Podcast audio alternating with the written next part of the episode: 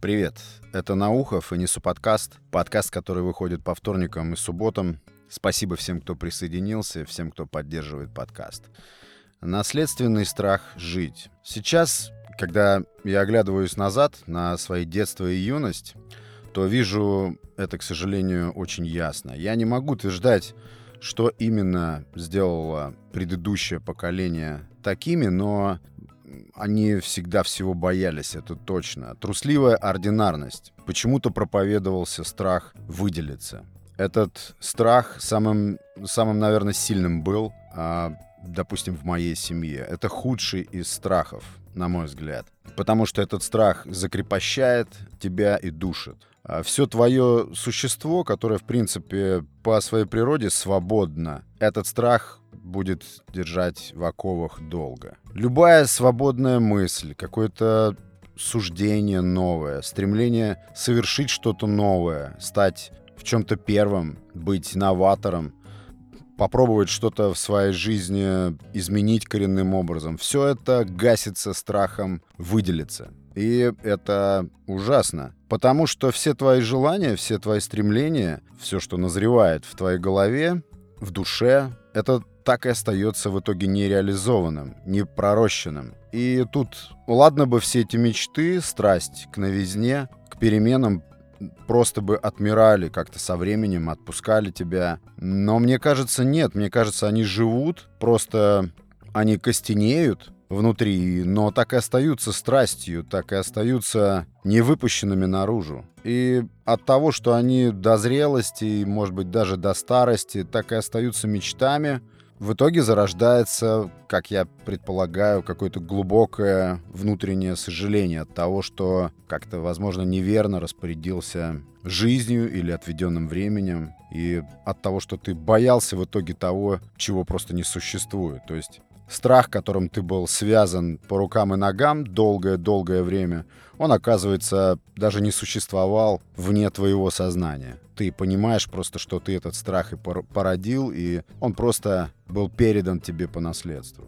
Это ты воздвигал эти стены вокруг себя и сам там прятался. А то, что якобы окружающая среда вынудила тебя существовать внутри этого кокона, то это ты выдумал сам, чтобы не признаваться в собственной слабости. Страх перемен. Сколько я помню, всегда в доме витало, что ничего не нужно менять, ничего не изменить. Обстоятельства сильнее тебя, пусть все идет как идет. Как будто жить нужно затаившись. Жизнь, когда ты не хочешь знать чего-то, что находится за пределами привычного, понятного, удобного когда потребность в предсказуемости вытесняет здоровую любознательность, пытливость и просто интерес к чему-то неизвестному, неизведанному. Может быть, это часть работы политической машины. Сделать общество бесцветным, предельно сузить интересы, усмирить, угомонить, сделать предсказуемым, инертным, инфантильным.